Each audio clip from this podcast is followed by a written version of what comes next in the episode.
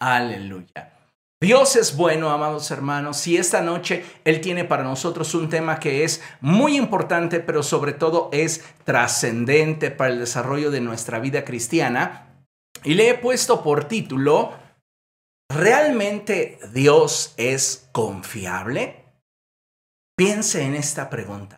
¿Realmente Dios es confiable? La gran mayoría de creyentes dirán amén a esto. Pero a veces pareciera que este simplemente es un reflejo condicionado a lo que en su momento nos enseñaron. Pero en medio de nuestras crisis, ¿podemos seguir confiando en Dios? ¿O se queda simplemente en una enseñanza que en algún momento nos dieron, en alguna experiencia de un tercero que en algún momento de nuestra vida escuchamos? ¿O es realmente carne en nosotros? Mire, yo le invito por favor a que abramos nuestra Biblia en el Salmo 25. Vamos al Salmo 25 y vamos a leer el verso 3, solamente la primera sección del texto. Salmo 25, verso 3, en la primera sección del texto. Y yo creo que con este pasaje tenemos la respuesta al mensaje de esta noche. Y dice la palabra del Señor así en el nombre del Padre, del Hijo y del Espíritu Santo. Quien en ti pone su esperanza jamás será avergonzado. Quiero repetirlo. Quien en ti pone su esperanza jamás será avergonzado. Yo le invito a que usted subraye en su Biblia este pasaje y que intente memorizarlo para que cada día que usted esté enfrentando pruebas o dificultades, situaciones adversas que generan en usted incomodidad o inestabilidad, usted pueda descansar en esa palabra. Quien en ti pone su esperanza jamás será avergonzado. ¿Por qué es importante, amados hermanos? Porque en esta porción de la palabra de Dios podemos ver de una forma muy clara cómo es que la escritura misma nos dice que Dios es confiable. En serio, Dios es confiable. Sin embargo, surge una pregunta.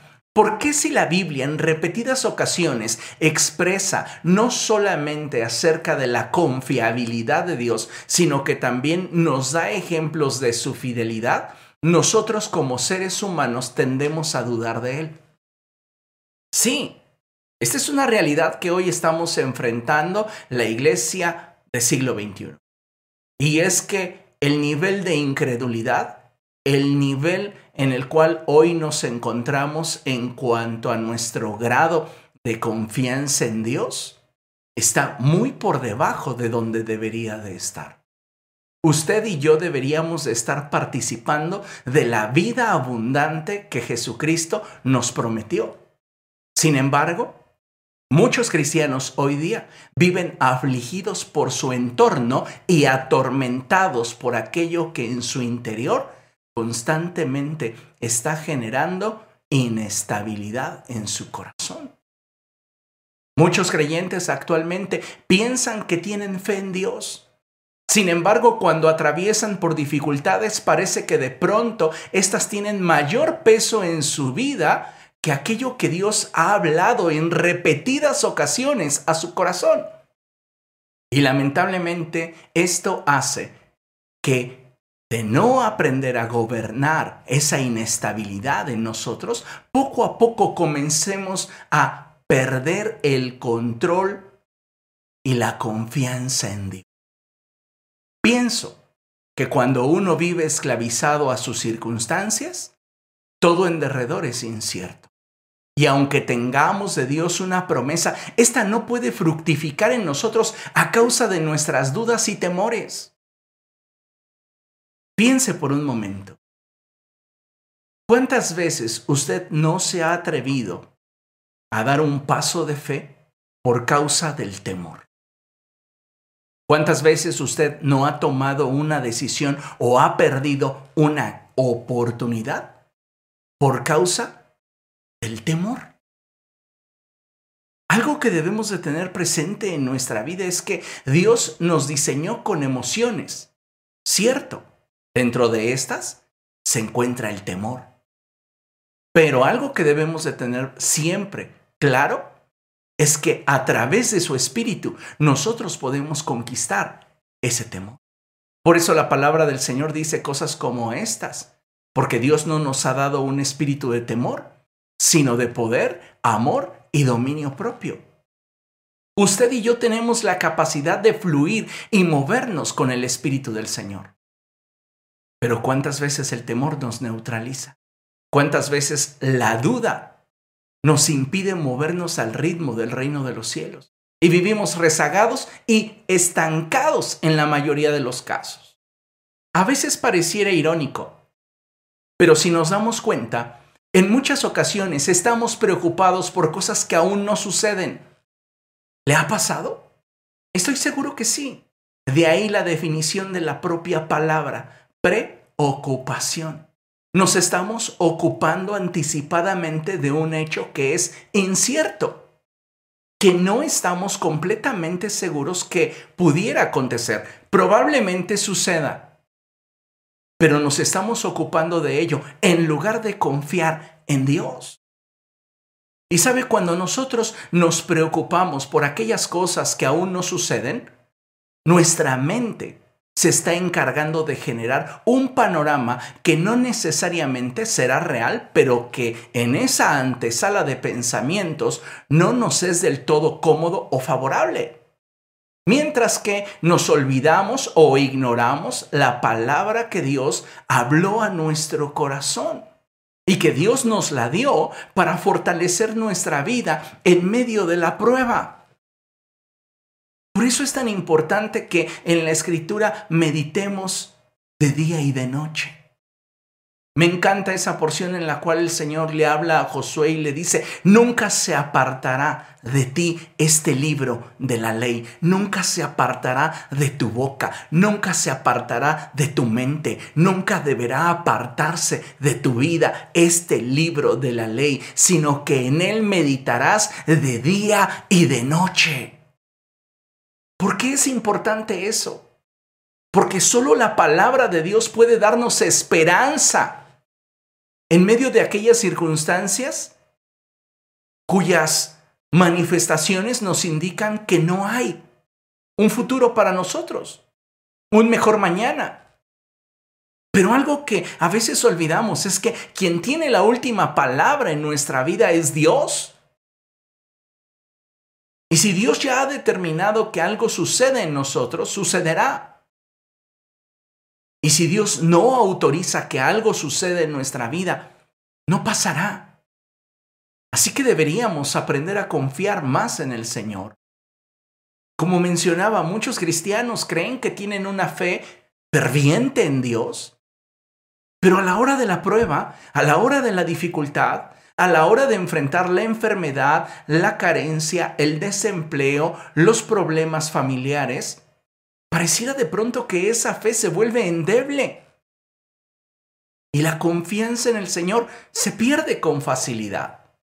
Amados hermanos, debemos entender que necesitamos recurrir a las escrituras para qué? Para que a través de estas nosotros tengamos la fortaleza necesaria para atravesar victoriosos en medio de toda prueba. Algo que debemos de tener siempre presente es que Dios a través de su palabra crea destino donde no lo hay. Me encanta esa porción en la escritura en la cual la palabra de Dios nos dice, y dijo Dios, sea la luz, y fue la luz. Y dijo Dios, y creó aquello que era expresado por su palabra. Entonces puedo decirte que Dios a través de su palabra crea destino donde no lo hay.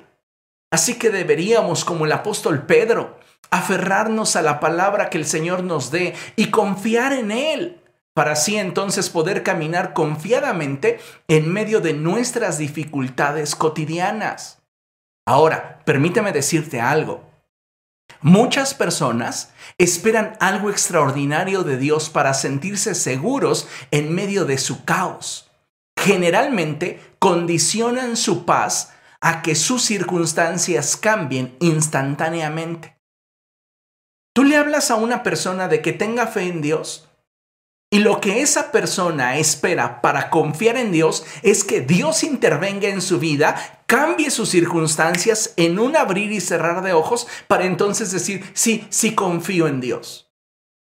Pero ¿y qué si el propósito de Dios está en que atravesemos por ese valle de sombra y de muerte, por ese valle de lágrimas? ¿Perderemos nuestra confianza en Dios? ¿Perderemos nuestra fe en Él? ¿Tendrá mayor influencia en nosotros el temor, la angustia, la escasez, la dificultad? Muchas personas están condicionando su paz a que Dios intervenga en sus circunstancias y las cambie instantáneamente. Sin embargo, ignoran que una simple palabra dada por el Señor es lo suficientemente extraordinaria para sostenernos mientras atravesamos por nuestra tempestad.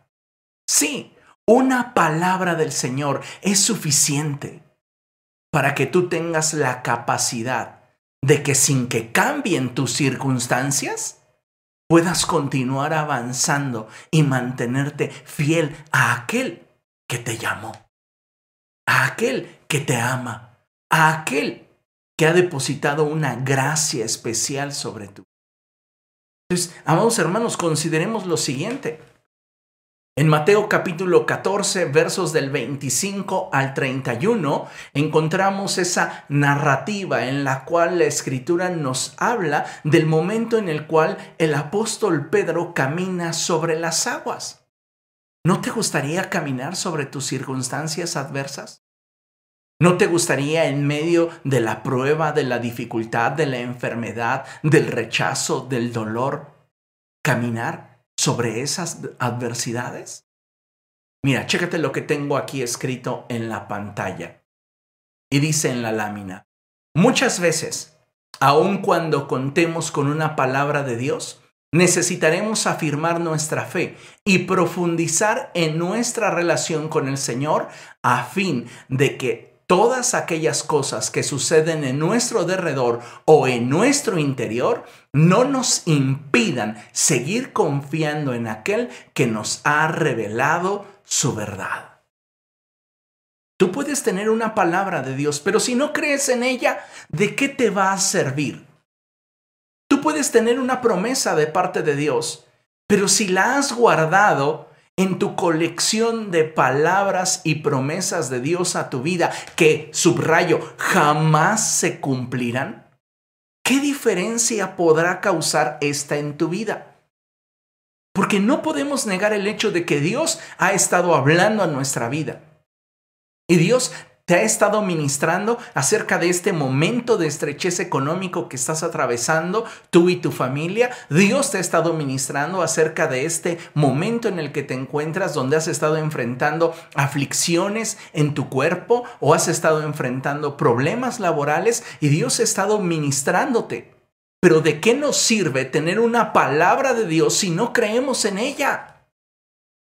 Por eso es que menciono que aun cuando tengamos una palabra de parte de Dios, vamos a necesitar hacer una cosa y es afirmar nuestra fe y profundizar en nuestra relación con el Señor, a fin de que aquellas cosas que suceden en derredor o que acontecen en nuestro interior no nos impidan seguir confiando en aquel que nos ha revelado su verdad. Y lo subrayo doblemente su verdad. Quédese con eso. Cuando Dios habla, te revela su verdad. Pero vamos a meditar en lo que dice la escritura y vamos juntos, por favor, ahí a este pasaje de Mateo capítulo 14.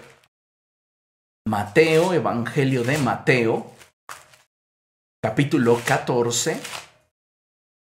Y vamos a leer los versos del 25 en adelante. Y dice la palabra del Señor así. En la madrugada, Jesús se acercó a ellos caminando sobre el lago. Cuando los discípulos lo vieron caminando sobre el agua, quedaron aterrados. Es un fantasma, gritaron de miedo. Pero Jesús les dijo enseguida, cálmense, soy yo, no tengan miedo. La palabra que Dios te habla en medio de tus tormentas y en medio de tus temores es, cálmate. Soy yo quien está contigo. No tengas miedo. Cálmate. ¿Estás teniendo problemas laborales? ¿Estás teniendo problemas familiares? ¿Estás teniendo problemas emocionales? ¿Estás teniendo dificultades económicas? Cálmate. No tengas miedo, te dice el Señor. Dice la palabra del Señor. Cálmense, soy yo, no tengan miedo. Entonces respondió Pedro, Señor, si eres tú, mándame que vaya a ti sobre el agua. La barca está siendo azotada por el viento y las olas. Y Pedro quiere ir hasta donde está Jesús. Y lo único que él necesita para poder atravesar su crisis y estar con aquel que ama su alma y que desea darle paz es una palabra de Jesús. No le dijo, dame todas las referencias bíblicas que puedas para poder comprender y entender este fenómeno que está sucediendo ante mis ojos, porque desde la perspectiva de las leyes físicas, tú no deberías de poder caminar sobre el agua. ¿Dónde está la fuerza de la gravedad? A ver, que alguien me explique sobre la densidad del agua del océano. Pedro no se está cuestionando esta clase de cosas. Pedro simplemente tiene un objetivo claro, Jesús. Y Él desea una sola cosa, una palabra, una palabra de Jesús, para en medio de su crisis, en medio de su tormenta, dirigirse hacia el lugar más seguro que para Él en ese momento existía. En medio de tus crisis, en medio de tus tormentas, el lugar más seguro para ti es Jesús. Y lo único que tú necesitas para tener ese encuentro con Él y recibir de Él esa paz es una palabra. No necesitas más, pero una palabra que puedas abrazar con tu corazón y asimilar con tu entendimiento. Una palabra que eche raíces de convicción dentro de ti. Porque reitero, ¿de qué me serviría tener una palabra de Dios en la cual Él me revela que desea cambiar mi condición actual o que desea cambiar mi corazón a través de mi condición actual? Si yo no la creo. Si yo no tengo la posibilidad de asirme de esa palabra y apropiármela. Sabes, yo creo que los cristianos del siglo XXI hemos perdido esa agresividad, esa ferocidad que debería de acompañar nuestra fe. Nos hemos vuelto demasiado civilizados, y lo pongo entre comillas. Hemos perdido el carácter, la osadía, la valentía de confiar en Dios, de creer en Él. Pedro solo necesitaba una palabra y le dijo, Señor, si eres tú, mándame que vaya a ti sobre el agua. No le dice, Señor, si eres tú, cambia mis circunstancias. A Pedro no le interesan tanto las circunstancias como estar con Jesús. Y Jesús le responde, ven. Jesús no le expresa una mega profecía, simplemente le dice, ven. Y esta palabra es abrazada por Pedro porque Pedro entiende que cuando sale una palabra de la boca de Dios, es una autorización en la tierra para que el cielo establezca su verdad en mi realidad. Entonces, Pedro tomó esa palabra y dice la escritura, Pedro bajó de la barca y caminó sobre el agua en dirección a Jesús, el hombre no le dijo al Señor, bueno, pero calma el océano, pero calma el viento. No, Pedro, así como estaba la circunstancia, comenzó a caminar en medio de la tempestad y caminó en la dirección correcta. ¿Cuál es la dirección correcta para tu vida? Cristo. Él es la dirección correcta para ti. Dice la palabra del Señor que Pedro bajó de la barca, de aquello que era inestable, de aquello que estaba siendo sacudido por las circunstancias, y caminó en dirección a Jesús. Cuando Pedro camina sobre la palabra de Jesús, él camina sobre un terreno firme.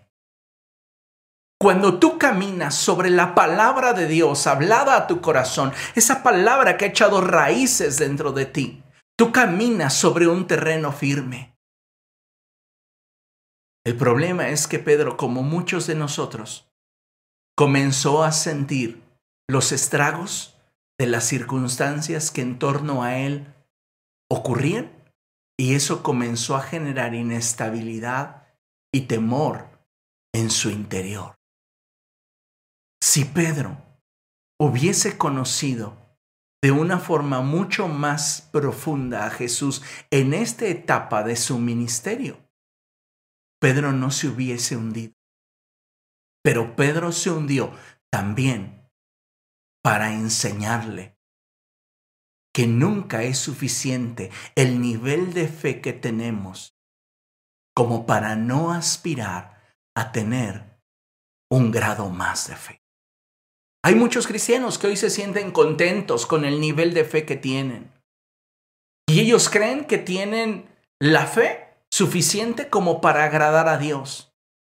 Pero ¿cuántas veces nuestra fe en lugar de agradar a Dios, lo entristece. Porque déjame decirte una cosa, cuando una persona no confía en ti, con argumentos válidos o no, siempre genera esto una huella en tu corazón. Y en este caso, el apóstol Pedro comienza a poner su mirada en las circunstancias y en los temores que surgen dentro de él. Y dice la palabra del Señor que tuvo miedo y comenzó a hundirse. Entonces de tener miedo pasó a tener terror. Y el apóstol Pedro gritó, Señor, sálvame. Pedro es un marinero de toda la vida. Pedro sabe nadar mejor que usted y yo. ¿Por qué razón Pedro comienza a sentir terror? La respuesta es porque su fe se había extinguido. Y él sintió que en ese momento perecía. ¿Cuántas veces usted está atravesando por una prueba, por una dificultad, y de repente comienzan las situaciones a cambiar, a afectarle, a generar temor, inestabilidad, y su fe se derrumba porque a usted le hace falta una palabra de parte de Dios que alimente su fe, que haga que sus convicciones se afirmen. Y en lugar de que su fe crezca, se colapsa. Y entonces usted ya está volteando para todos lados. Y está buscando aquí, está buscando allá. Algo que nos enseña este pasaje es que en el peor momento de tu crisis, aun cuando hayas fallado en la prueba, el Señor siempre estará para ti. Pedro gritó, Señor, sálvame. Enseguida Jesús le tendió la mano y sujetándolo lo reprendió. Hombre de poca fe, ¿por qué dudaste? Y dice la escritura que cuando subieron a la barca, se calmó el viento. Interesante lo que sucede. Porque dice la palabra del Señor que Pedro caminó en dirección a Jesús. ¿Cuánto pudo haber avanzado? No lo sé. ¿Cinco, diez, quince metros? Tal vez treinta. No lo sé.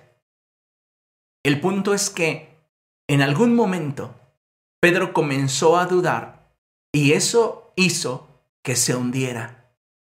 Jesús acude en su ayuda y le dice, hombre de poca fe, ¿por qué dudaste? Pedro, ibas muy bien. ¿Qué te hizo dudar? Así cuando usted está atravesando por esa situación de desempleo, por esta situación de estrechez económica, por esta situación de compromisos que tenemos que sacar adelante y de repente pareciera que no tenemos las respuestas, ahí está usted siendo sacudido por el viento y las olas. Pero en lugar de que usted se llene de temor, usted solo necesita una palabra de Dios.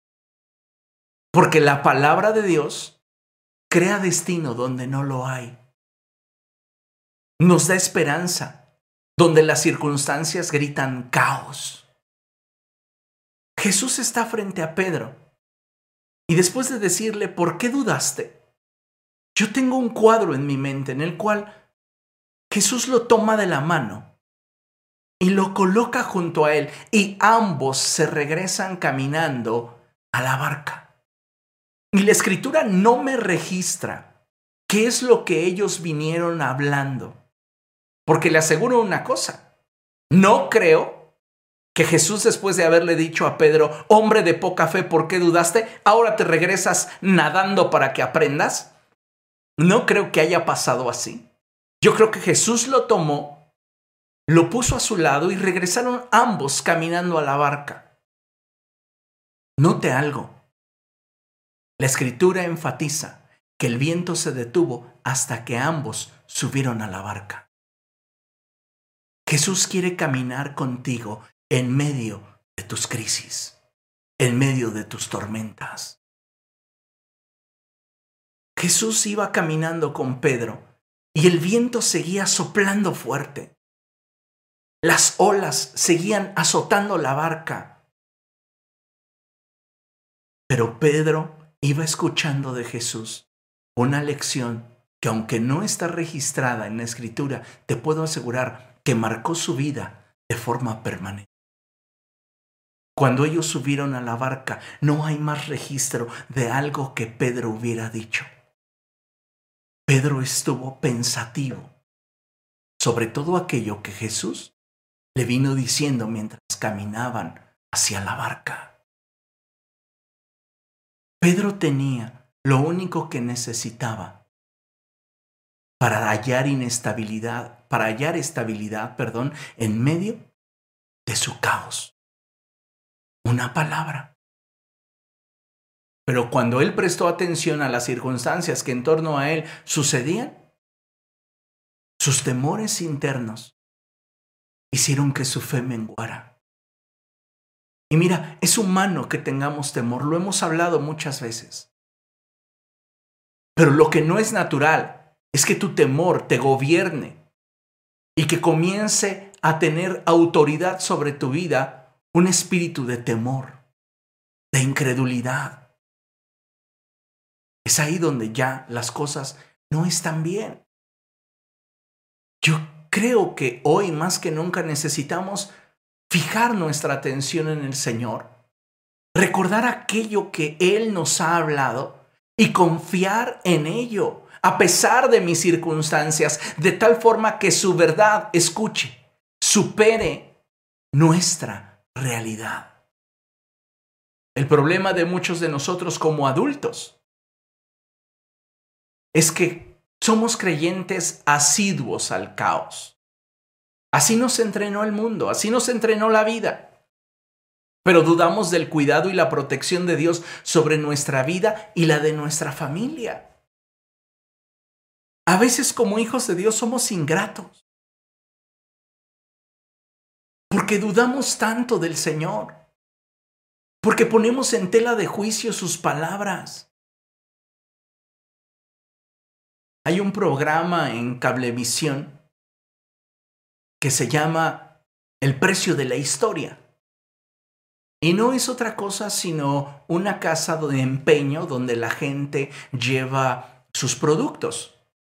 Y dice, yo quiero empeñarte este bat de béisbol que está autografiado por el mejor beisbolista de tal época. Entonces, para poder evaluar ese bat, llaman a un especialista. Muchas veces ese especialista les dice que realmente es legítimo o que no lo es. Pero todo surge con una duda. Y el protagonista dice, no lo sé, me parece falso. Y a veces nosotros tenemos esa misma actitud con Dios. Dios nos da una palabra, Dios nos abre su corazón, Dios está siendo sincero contigo. Y tú dices, no lo sé Dios, me parece falso. Voy a ver si más adelante puedo retomar esta palabra que me has dado y pues voy a ver, pero no ahorita, porque realmente ahorita yo creo que puedo darle solución a mi problema si yo hago esto o aquello. ¿Dónde está nuestra confianza en Dios? Como le estoy mencionando, el problema de muchos de nosotros como adultos es que somos creyentes asiduos al caos. Dudamos del cuidado de Dios, pero creemos en la fatalidad. Le doy un ejemplo.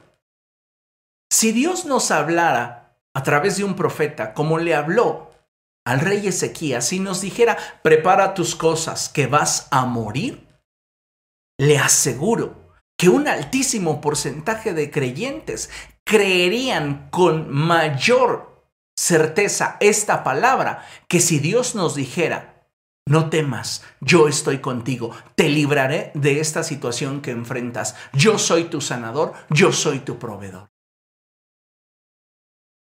Sinceramente, muchos de nosotros pondríamos más nuestra confianza en una palabra negativa que en una palabra que nos diera vida y esperanza. A veces para confiar en el Señor, esperamos como aquella generación incrédula y pecadora una señal. ¿Tú quieres que confíe en ti, Señor? Dame una señal. Cuando todos nosotros que hemos caminado con Cristo y que le hemos recibido como nuestro Señor y Salvador, deberíamos saber que la señal ya nos fue dada. Jesucristo dijo, no se les dará señal sino la señal del profeta Jonás refiriéndose a su muerte y a su resurrección. Pues bien, Jesucristo murió y estuvo tres días en el centro de la tierra y resucitó victorioso de entre los muertos. ¿Qué mayor señal quieres de que aquello que Dios ha hablado es verdad? Y esa es nuestra garantía de que aquello que Él expresa en nuestra vida tiene el potencial, escúchalo, el potencial para establecer la voluntad de Dios en nuestra vida. Empleo la palabra potencial porque para que Dios pueda obrar en nuestra vida, nosotros necesitamos creerlo, confiar en Él y esperar. Pero muchos de nosotros no estamos dispuestos a creerle. No estamos dispuestos a confiar en Él y no estamos dispuestos a esperar en Él.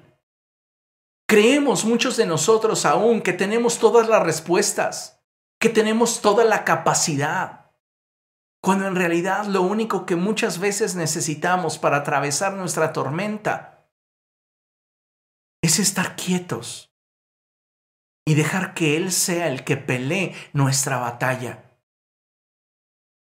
Pero muchas veces no estamos dispuestos, como dije, a creerle, a confiar en Él y a esperar en Él.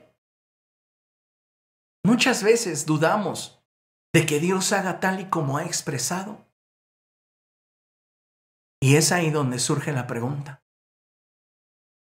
¿Acaso cree usted que Dios encontrará fe en nuestro corazón?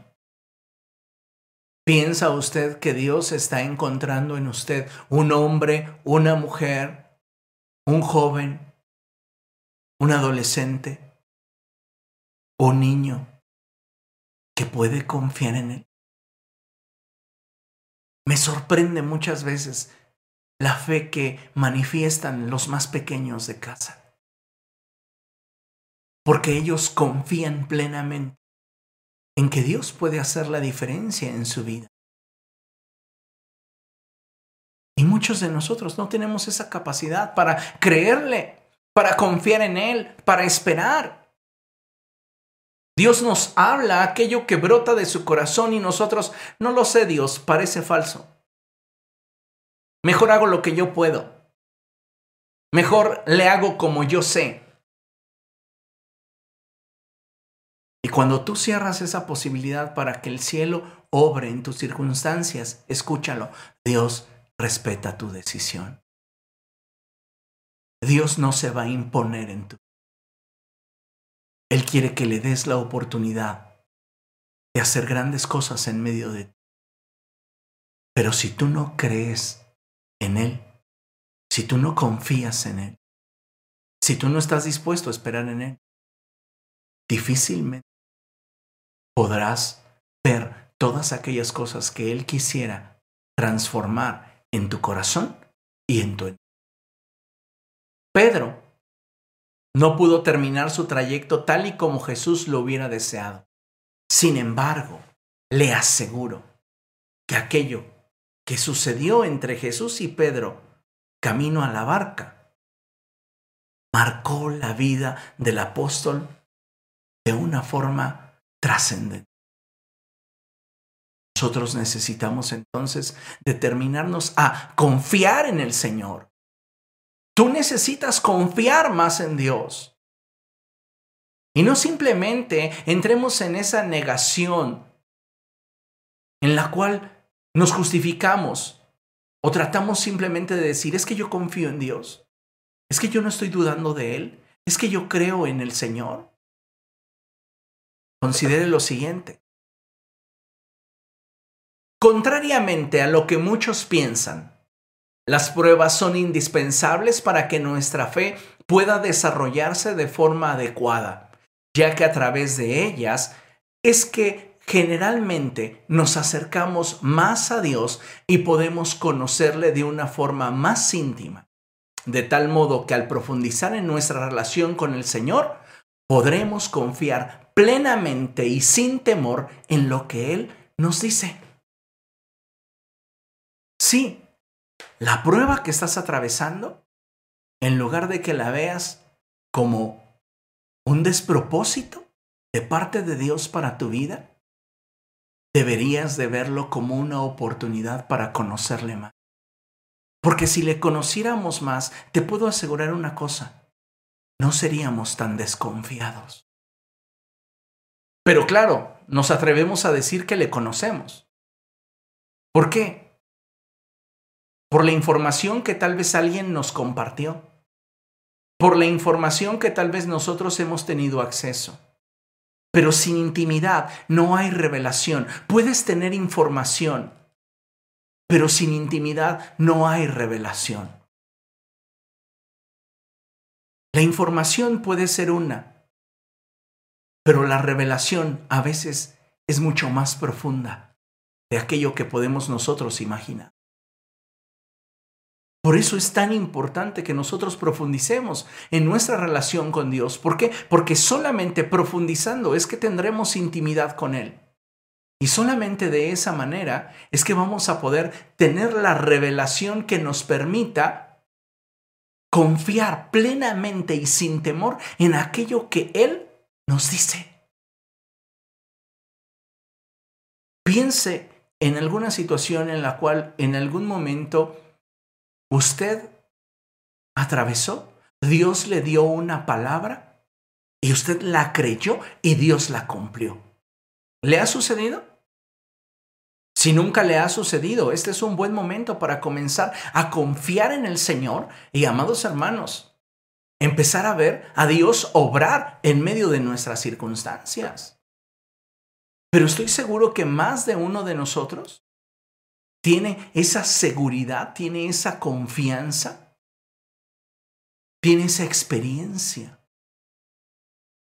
de saber que cuando Dios habla, nos habla verdad y que confiar en el Señor es la forma en la cual podemos garantizar que su voluntad se llevará a cabo en nuestra vida. Pero muchos de nosotros no estamos teniendo una fe saludable. Y es ahí donde surge entonces la pregunta, ¿por qué dudamos de Dios? ¿Por qué dudamos de Dios? ¿Por qué dudas de Dios? ¿Por qué recibes una palabra de Dios para tu situación económica? ¿Para tu salud? Esto sucede muchas veces incluso en aquellos enfermos que llevan mucho tiempo padeciendo con una enfermedad. Y reciben una palabra de Dios y han recibido tantas que dicen, ah, sí, sí, yo sé que sí, pero no la creen. No se apropian de esa palabra, no arde su corazón por esa palabra. La asimilan intelectualmente y la guardan. ¿Cuál es la diferencia con no haberlo recibido? ¿Se da cuenta? Necesitamos entonces cambiar nuestra actitud. Pero vayamos al grano. ¿Por qué dudamos de Dios? Vea lo que tengo aquí en la pantalla. La razón por la cual dudamos de Dios y de sus palabras dadas a nuestra vida radican en nuestra falta de conocimiento que tenemos acerca de su naturaleza, carácter y amor por nosotros. Si nos involucráramos más con el Señor, podríamos conocerle mejor y descubrir su corazón para con nosotros. Permítame la expresión, pero muchos de nosotros estamos prejuiciados de Dios. Tenemos un prejuicio hacia Él. Y fue porque en algún momento esperábamos algo de parte de Dios que no sucedió. Y debemos de aceptarlo, que entre en nuestro corazón no está, no hay la confianza suficiente como para volver a depositar en Él nuestra esperanza. Pero algo que no reconocemos generalmente es que lejos de confiar o esperar en lo que Él querría hacer, en nuestra vida. Lo usamos como un pretexto para que Él haga lo que nosotros queremos en nuestra vida. Y muchas veces se lo he expresado. Dios no está a nuestro servicio. Nosotros tenemos que aprender a confiar en Él. Entonces, ¿dudamos? ¿Por qué? porque nos falta intimar con Él, nos falta descubrir su naturaleza, su carácter, y en esa relación de intimidad descubrir su amor por nosotros. Lo cual, amados hermanos, sería sumamente revolucionario para nuestra mente y nuestro corazón. Entonces, avancemos un poco. ¿Por qué dudamos de Dios? Quiero mencionarle cinco cosas por las cuales considero que dudamos de Dios. Y todas ellas podrían solucionarse si nosotros decidiéramos profundizar en nuestra relación con el Señor, exponernos más a Él. ¿Por qué dudamos de Dios? Número uno, porque no tenemos una relación cercana con Él. Si tú no tienes una relación cercana con una persona, no puedes confiar en esa persona. ¿Por qué? Porque no hay un vínculo saludable y fuerte que te dé certeza sobre los acuerdos que pudieran llegar a tener. Entonces dudamos de Él porque no tenemos una relación cercana con el Señor. ¿Dudamos de Dios? Dos, porque no le conocemos realmente. Reitero, puedes tener información, pero eso no indica que tengas revelación. La revelación se da en la intimidad, se da en la cercanía, en el palpitar de su corazón y en el entendimiento de aquello que Él desea mostrarme. Tres, no hemos entendido quiénes somos para Él. Sabemos, ¿verdad? Lo que la escritura dice y hemos escuchado por allí algún salmista cantar, yo soy tu niña, la niña de tus ojos, porque me amaste a mí. Ay, qué hermoso, sí, me amaste a mí, yo soy tu niña, la niña de tus ojos. Pero no pasa de ahí. No hay una experiencia donde nos sepamos suyos.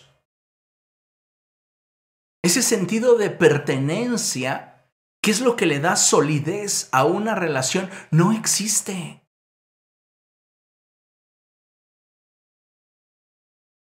¿Por qué el pueblo de Israel claudicaba entre dos pensamientos? Elías les dice, si Baal es Señor, pues síganlo. Y si el Señor es el Dios verdadero para ustedes, pues entonces síganlo a Él. ¿Por qué están claudicando entre dos pensamientos? ¿Sabes? Muchos de nosotros claudicamos porque no hemos entendido quiénes somos para Él. Tenemos información, pero carecemos de revelación. Y la ausencia de revelación no nos permite tener un sentido de pertenencia correcto. Me encanta cuando el apóstol Pablo va a naufragar y el ángel del Señor se le aparece y le dice que ciertamente van a naufragar, pero Dios no va a permitir que él muera ni los que con él están. Entonces Pablo expresa y dice, el Dios al que sirvo y al que pertenezco. O sea, Pablo puede decir con toda certeza y confianza, soy tuyo, te pertenezco por completo. ¿Por qué? Porque la relación le ha dado revelación. Y si somos honestos, muchos de nosotros nos sentimos inadecuados en nuestro intimar con Dios. Nos sentimos señalados. Nos sentimos juzgados. Y una persona que se siente inadecuada, una persona que se siente juzgada, una persona que se siente señalada, una persona que sabe que no se confía en ella plenamente, no puede desarrollar al máximo su potencial. Porque simplemente no está en un ambiente favorable. Y tú no vas a desarrollar un ambiente favorable para el desarrollo de tu fe si tú no puedes intimar con Dios. Si tu falta de revelación te impide tener un sentido de pertenencia en el cual tú te sientas en paz con Dios, acepto por Él, amado por Él, Cuatro, ¿por qué dudamos de Dios? Porque desconfiamos de su interés en nuestra circunstancia. ¿Tienes escasez? ¿Ya oraste? Mm, sí, ahorita oro. La oración no debería de ser nuestro recurso final. La oración debe de ser nuestro recurso inicial. El problema es que muchos de nosotros no conocemos a Dios a tal grado que desconfiamos que nuestra vida le importe. ¿Se da cuenta? Tenemos una distorsión completa acerca de quién es Dios en cuanto a su naturaleza, su carácter y su afecto por nosotros. No sé qué tan importante soy como Él. Para Él, ¿qué va a importarle mi vida? ¿Qué va a importarle a Dios si me despiden? ¿Qué va a importarle a Dios si no me van a dar aguinaldo? ¿Qué va a importarle a Dios si no voy a recibir ganancias durante el fin de año? ¿Qué va a importarle a Dios si mi fuente de trabajo está cerrada o si yo me encuentro en un estado de salud deprimente? Claro que le importa. ¿Y por qué no interviene? Preguntan algunos. Porque no se lo permites. Porque ni siquiera tienes un corazón humilde como para humillarte ante Él y pedirle que obre en tu corazón en medio de tu tormenta. No te has ocupado de tener una palabra que te dé estabilidad en medio del caos y la inestabilidad que vives en derredor e internamente. Cinco, ¿por qué dudamos de Dios? Porque dudamos de su voluntad para ayudarnos. Claro, como consecuencia de creer que a Él no le interesa lo que yo estoy atravesando, pues si a Él no le importa lo que estoy pasando, ¿tú crees que va a querer ayudarme? Eso sí, religiosamente le decimos, Señor, te entrego mi necesidad. Pero no estamos realmente confiando en el Señor. ¿Cree usted tener una confianza ciega en el Señor? ¿Cree usted tener una confianza plena en Él? ¿O realmente hay situaciones que detonan en usted la incredulidad. Es que yo no veo cambios, ¿cómo voy a creer? Estás pidiendo una señal. En lugar de buscar de Dios una palabra que le dé estabilidad a tu caos, a tu corazón en medio de la incertidumbre. Es que yo quisiera que Dios hiciera, resolviera, cambiara. Y si lo que Dios ha dispuesto es que cambies tú. Si lo que Dios quiere hacer es tratar contigo,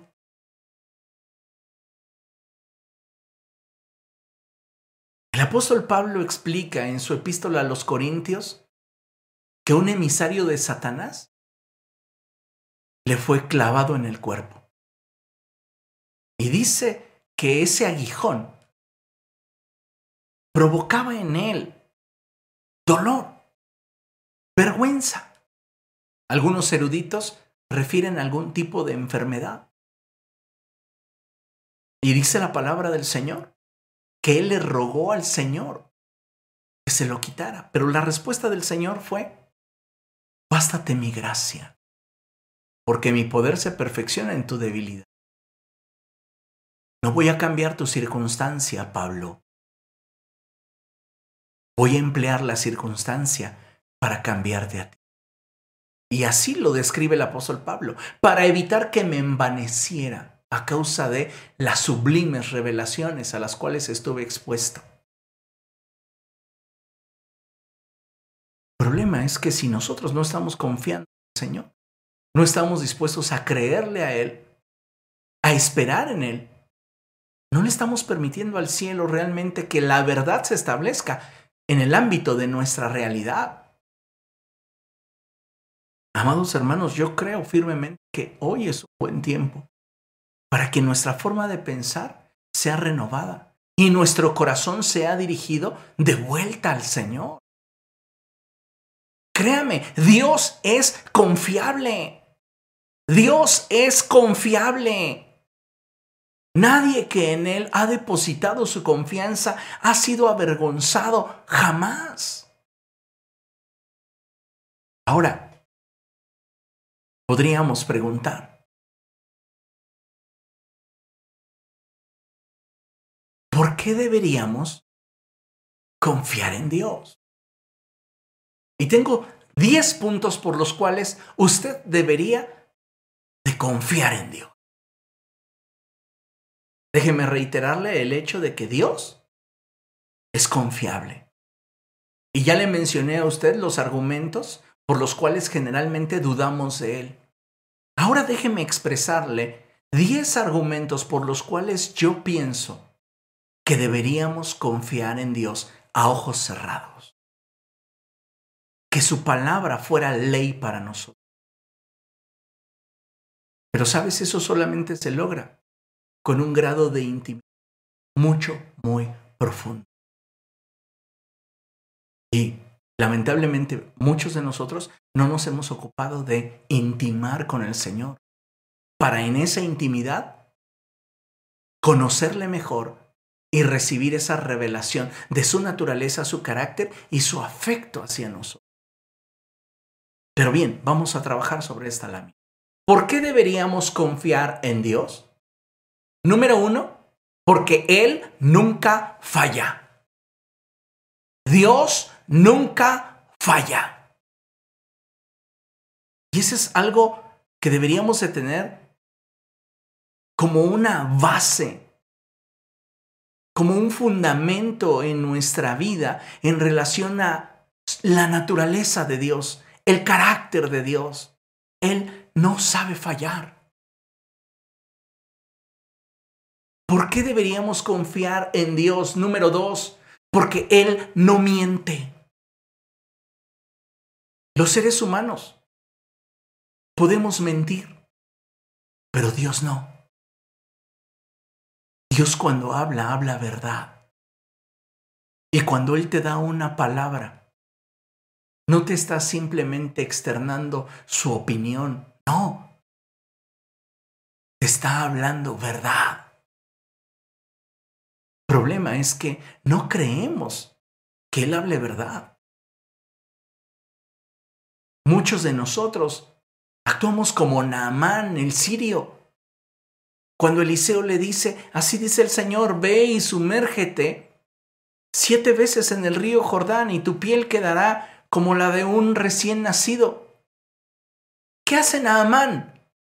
Se enoja, se molesta, porque le parece que la palabra de Dios para su vida es una locura, como si Dios estuviese haciendo chiste de su tormenta. Pero sabes, Dios no bromea. Dios no está hablando a tu vida para que confíes en esa palabra y después Él se burle de ti diciéndote, ah, ah, era una broma. No, Dios no es así. Dios cuando habla, habla verdad. Él no miente. ¿Por qué deberíamos confiar en Dios?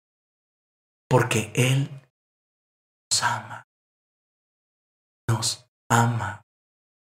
Nos ama de una forma mucho más intensa y mucho más profunda de lo que te puedes.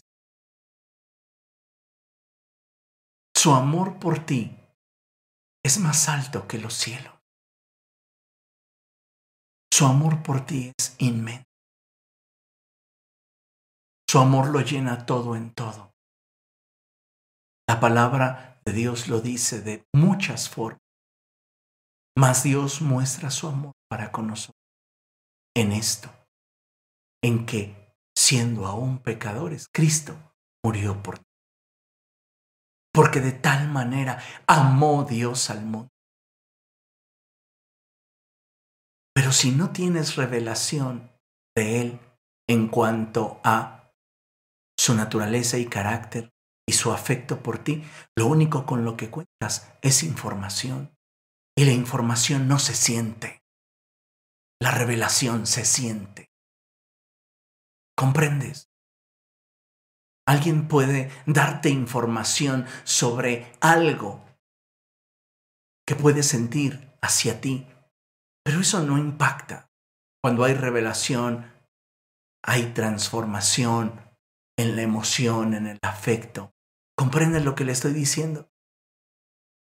A veces estamos tan distantes y lo único que tenemos de Él es información. Y nos parecemos a Job, diciendo, de oídas te había oído. No tenía una experiencia, no tenía el gusto de conocerte. Pero hoy me doy cuenta de quién eres realmente. Cuatro, ¿por qué deberíamos confiar en Dios? Porque Él es fiel a sus promesas. Dios es fiel a sus promesas. Me encanta esa porción de la escritura en la cual el salmista dice, acuérdate Señor de la palabra dada a tu siervo, en la cual me has hecho esperar. Acuérdate de tus promesas. Acuérdate de mí según tu gran amor. Dios es fiel a sus promesas y eso debería permitirnos confiar en Él plenamente, a ojos cerrados. Si Él lo dijo, así es. Cinco. ¿Por qué yo debería de confiar en Dios? Porque, escucha, su fidelidad supera mi debilidad.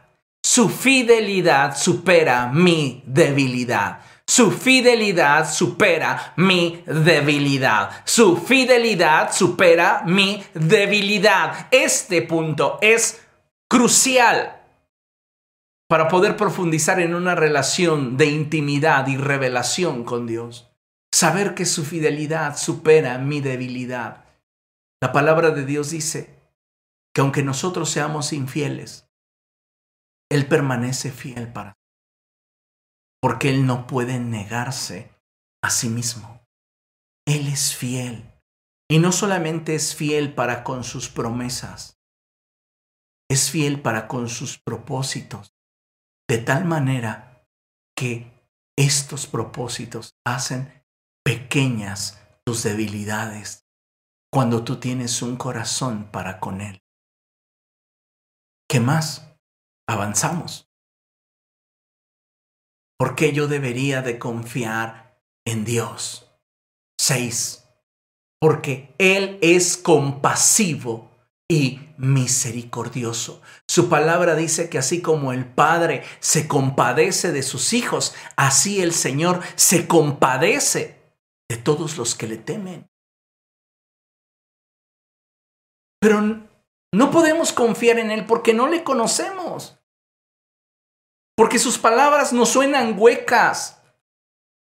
¿Y sabes por qué sus palabras te suenan huecas? Porque lo único que tienes de Él es información. Y estás apoyado en un prejuicio que tienes acerca de una experiencia malograda en la cual tú creíste que era la revelación de su sentir para contigo. Y estás decepcionado atado a una actitud que lejos de permitirte caminar con Él te mantiene a la distancia. Nuestro Dios es compasivo y misericordioso. Él le dijo a Moisés, tendré compasión y misericordia de quien yo quiera tenerla. Y Dios ha querido tenerla con nosotros. Siete. ¿Por qué yo debería confiar en Dios? Porque Él nos entiende.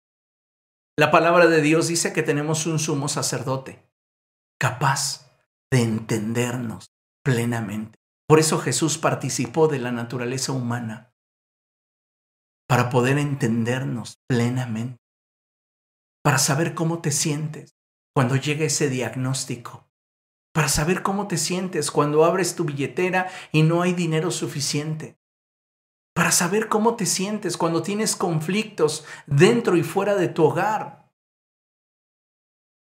Tenemos un Dios cercano, un Dios interesado en nosotros. El problema es que muchos de nosotros no tenemos un corazón para Él. Recibimos una palabra del Señor y en lugar de atesorarla como Pedro y poner nuestra esperanza y nuestra acción en la dirección de lo que su palabra dicta. No, simplemente la echamos hacia atrás donde está ahí mi colección de promesas que jamás se cumplirán. ¿Por qué yo debería de confiar en Dios? Ocho. Porque Él tiene un propósito para nuestra vida. Dice su palabra, porque yo sé muy bien los pensamientos que tengo acerca de ustedes. Son pensamientos de bien y no de mal, a fin de darles un futuro y una esperanza. Dios no está improvisando con tu vida.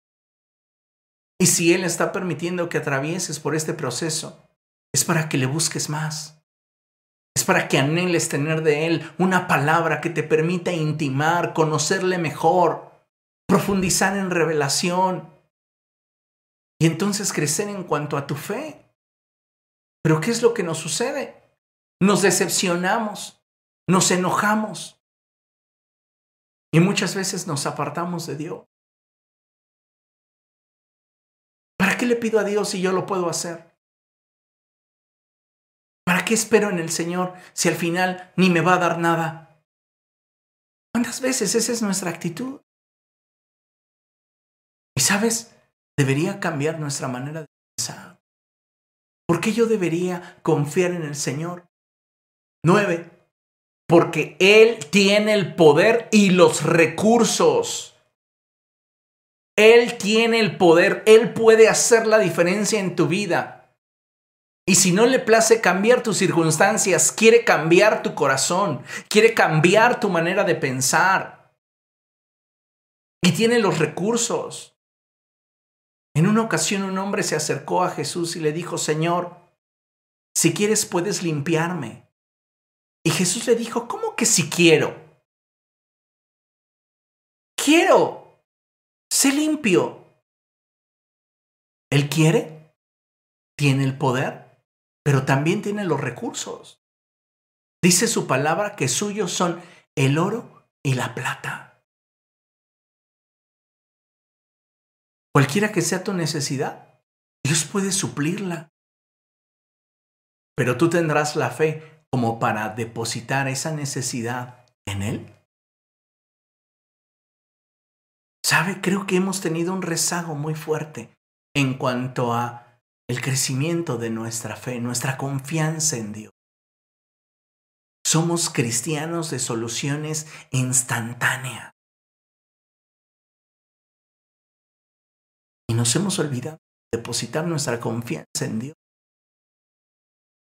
Finalmente, ¿por qué yo debería de confiar en Dios? Diez, porque Él es sabio. Él es sabio. No hay nadie que tenga la sabiduría de Dios. Y Él sabe qué es lo que tú necesitas, tanto en tu vida íntima como en tu vida familiar, laboral, financiera, en tu cuerpo. Dios lo sabe. Y si Dios lo sabe, ¿por qué no me lo da? Te lo está dando tal vez en un envoltorio que tú no esperas. Tú quisieras la sanidad, pero Él te dice, enfermo o enferma, me sirves más. Tú quisieras prosperidad, pero Él te dice, modesto, modesta, me sirves más. Tú quisieras fuerza, carácter, firmeza, pero Él te dice, sencillo y humilde, me sirves más. Dios es sabio y a todos nos da aquello que necesitamos, de tal manera que no nos falte ninguna cosa. El problema es que no sabemos valorar aquello que Dios nos da cuando esto no corresponde con lo que tú y yo esperamos. Es ahí donde no es que Dios esté fallando. Es que no estamos entendiendo que en su sabiduría Él está permitiendo que atravesemos por esta situación. ¿Para qué? Para que corramos hacia Él. Pedro sabía que su paz, su seguridad no estaba dentro de la marca, estaba con Jesús. Y es lo que nosotros deberíamos hoy atender. Si nosotros ponemos nuestra confianza en algo o alguien, siempre implicará riesgo. Pero cuando te atreves a confiar en Dios, el único riesgo que corres es que suceda como Dios desea que sea. Sí. Tú puedes confiar en la lotería, puedes confiar en tu ahorro para el retiro, Tú puedes poner tu confianza en una persona, pero siempre existirá un alto grado de riesgo de que las cosas no sucedan o concluyan como tú esperas. Pero cuando tú te atreves a confiar en el Señor, el único riesgo que corres es que suceda todo lo que Dios desea que pase. Y cuando tú y yo nos atrevemos a descansar en eso, tu corazón entonces se encuentra. Pablo y Silas están en una prisión. por haber predicado el Evangelio y haber expulsado un espíritu inmundo de una esclava que fungía como adivina, adivina para darle mucho dinero a sus dueños. Yo no los veo en la cárcel renegando. Oye Señor, estamos aquí por causa de tu Evangelio, sácanos. Yo los veo contentos, cantando, alabando al Señor y declarando que el Señor es fiel. Mi mejor adoración es entregarte todo mi corazón y rendirte mi vida. Ahí tienes a Pablo y a Silas cantando en la cárcel. Sin reserva, Señor, es entregarte todo mi corazón. ¿Y qué sucede? Las puertas continúan cerradas hasta ese momento. Pero la actitud de su corazón es lo que sorprende porque tienen paz en medio del caos. No saben cómo, pero el Dios al cual pertenecen y el cual les ama permitió esa situación para su bien. ¿Qué acaso no recuerdas la escritura cuando dice que todas las cosas ayudan a bien para aquellos que aman a Dios? Todas las cosas. Incluye también tus crisis. Incluye también tus carencias. Incluye también la enfermedad. Y aunque teológicamente muchos refieran a la pobreza y a la enfermedad como maldiciones, yo lo veo como un proceso que de vivirlo correctamente será una bendición. Todo está en la forma en la cual te enfoques y veas tu tormenta. Pedro por un momento no razonó, no vio el viento y las olas, vio a Jesús y le dijo, si eres tú, déjame estar contigo. Y Jesús le dijo,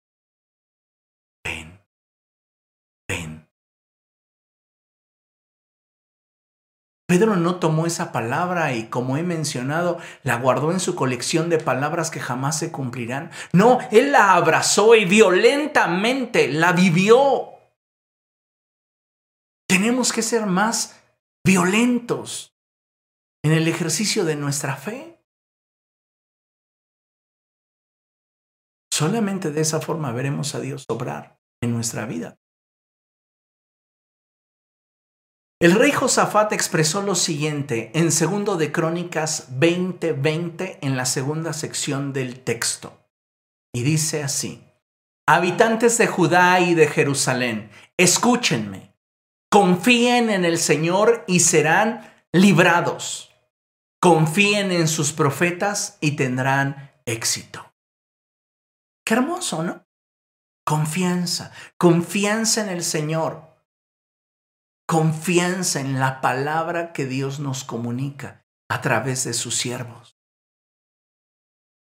Confianza. Por eso siempre yo les he expresado cuando hablo sobre vínculos, sobre relaciones, es que si no hay confianza, no hay nada. Tú puedes decirle a Dios que lo amas, tú puedes decirle a Dios que lo adoras, tú puedes decirle a Dios que Él es lo máximo para ti. Pero si no confías en Él, todo lo que dices carece de sustento, porque la confianza surge de la y de la revelación que se da cuando estamos con Él corazón a corazón.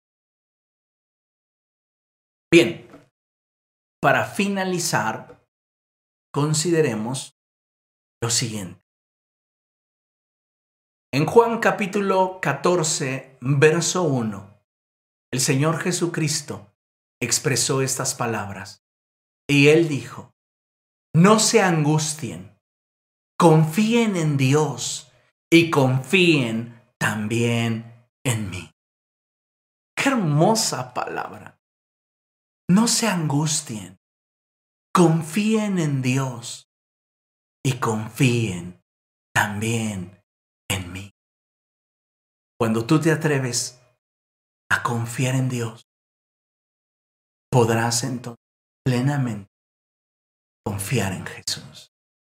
Y sabrás entonces que en medio de tu proceso, Dios te llevará a buen término, porque Dios es confiable. Amén. Gloria a Dios. Vamos a orar, amados hermanos, y vamos a darle gracias al Señor por su palabra dada a nuestra vida y vamos a confiar en Él de una forma mucho más profunda. Ore.